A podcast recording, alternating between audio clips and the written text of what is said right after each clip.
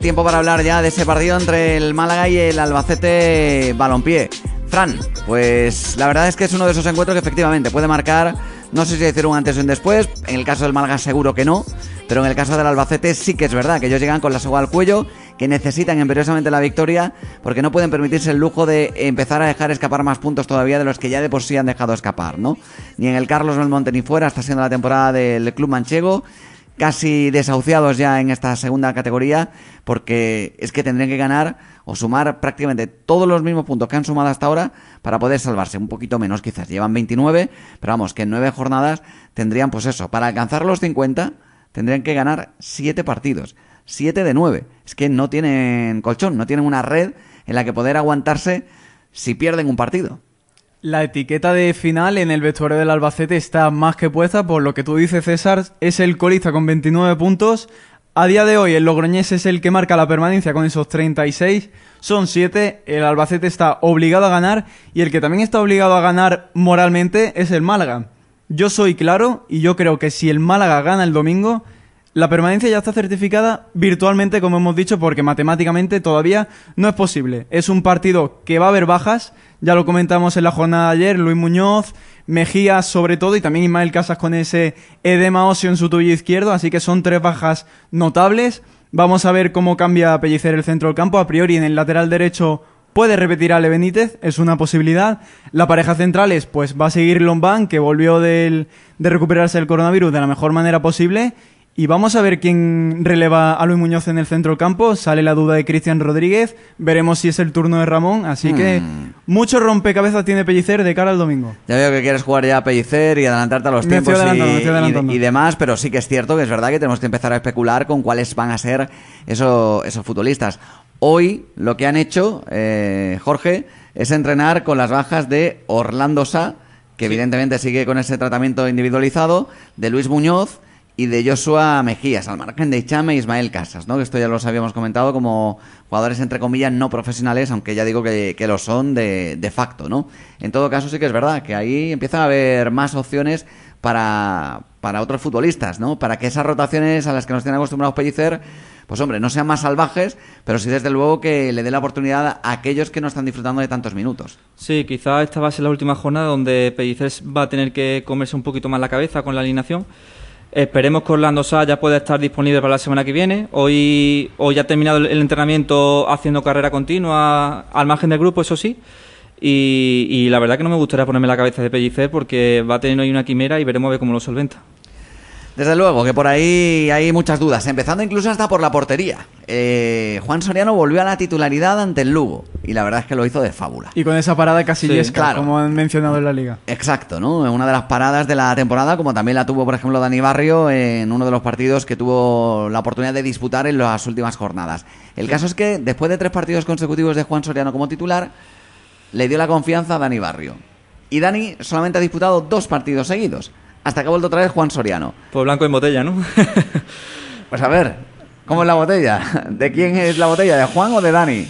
Yo creo que va a poner a Dani ¿Sí? el domingo. Sí, ¿Tú crees que va a rotar tanto otra vez? sí yo creo que lo va, va a volver a rotar. A ver, argumentos, ¿por qué? Pues porque Pellicer no se termina de decantar y supongo que para dar un poco otra vez la vuelta a la tortilla, pues, pues volverá a poner a Dani, supongo.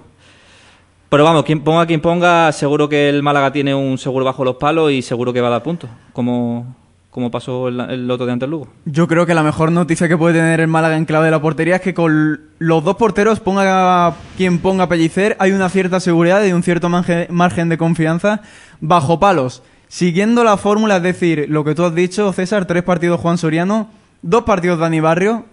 Por esas matemáticas pellicerescas, se podía pensar que Dani Barrio podía jugar el otro día, no fue el caso, apostó por Juan Soriano y de aquella manera, un muy buen partido del sevillano. Sí es verdad que hubo cierta polémica en la jugada del partido, con esa falta entrecomillada de Manu Barreiro, que para mí sí fue falta, por lo que mencionamos de que iba con el codo el delantero del Lugo. Así que Lo que pitó yo- fue mano, ¿eh?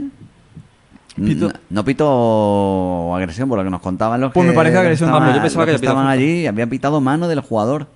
Bueno. Mano del futbolista del Lugo. Pues. Pues fíjate que Jorge decía que sigue siendo sigue habiendo esa duda y yo creo que Pellicer como que está empezando a ver la luz y yo creo que va a jugar Juan Soriano.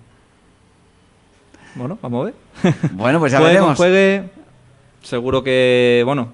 Lo, mm, lo bueno de tan- todo esto es que efectivamente mm, Sí, ha, es que hay consegui- mu- ha conseguido lo que yo creo que no pensábamos muchos. Yo el primero. Que viendo los precedentes, mm, casi todos los equipos que tienen dos porteros buenos en, en la plantilla, al final hay uno que está descontento, el que sale mm, al final acaba en el banquillo y el Málaga tiene la suerte de tener a dos seguros bajo los palos.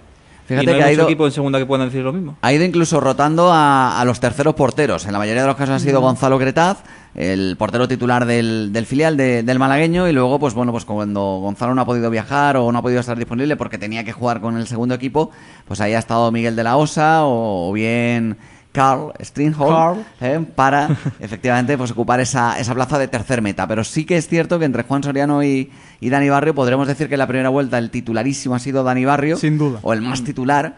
Pero en esta segunda, en esta, por lo menos en esta recta final, está siendo al contrario, está siendo el meta sevillano el que está teniendo más, más responsabilidad y el que de alguna manera pues está defendiendo, no con más acierto, pero, pero sí con más presencias su, su titularidad o su lugar en, en la portería. Y es algo, insisto, que no es habitual. Mm, normalmente se le da la titularidad a uno en liga y como mucho, Claro, al otro lo pones en la copa. exacto. Como mucho. Claro, cuando llegas lejos en la copa. Y encima aquí no hay argumento para quitar a, o tanto a Dani como a, como a Juan Soriano. Es que nunca lo ha habido. Si te, si te das cuenta, el mejor momento de Dani Barrio siempre le ha querido dar oportunidades a Juan Soriano. Sobre todo cuando el sevillano estaba más bajo, seguía jugando, ¿no? Y viceversa, ahora que Juan Soriano estaba bien, tampoco había argumentos deportivos para, para quitarlo, salvo que efectivamente es una plantilla tan corta que Pellicer los quiere tener a todos. Exacto. A todos. Sí, yo creo que Pellicer hará ahí un buen trabajo de grupo y le dirá a los dos que los dos son muy importantes y que estén preparados y, y vamos, la verdad que lo está haciendo a la perfección. No Bueno, hay ningún eh, reproche hacia el entrenador, vamos. Es una de esas cosas ¿no? que ha conseguido este, este cuerpo técnico, no solamente Pellicer, sino también el resto, eh, trabajando día a día con estos jugadores y, y poniéndolos evidentemente pues a ambos eh, en forma. Pero hay más dudas en ese 11, ¿no? ¿Quién podría, por ejemplo, ocupar ese lateral derecho? ¿Volverá a darle la oportunidad a Alexander González después de los dos buenos partidos que eh, nos ha ofrecido Ale Benítez? Aunque tú me has dicho antes que yo me he copiado de tu idea, yo lo venía pensando y yo creo que Ale Benítez va a ser titular el domingo por el partidazo, Sí. el partidazo que hizo el Lugo porque fue su mejor actuación en cuanto a nivel defensivo se refiere. Tenía al extremo izquierdo del, del Lugo, que era Cristian Ramos, si mal no recuerdo. Sí. Lo tenía amargado. No podía hacer nada, no se podía ir y fue contundente. Todos los balones los despejaba, incluso algunos, algunos pues realizaba ese criterio de pasar a sus compañeros. Es verdad que no tuvo trascendencia ofensiva porque el Málaga apenas tuvo oportunidad de salir con el balón jugado y hacer esas transiciones que tanto le gusta Pellicer.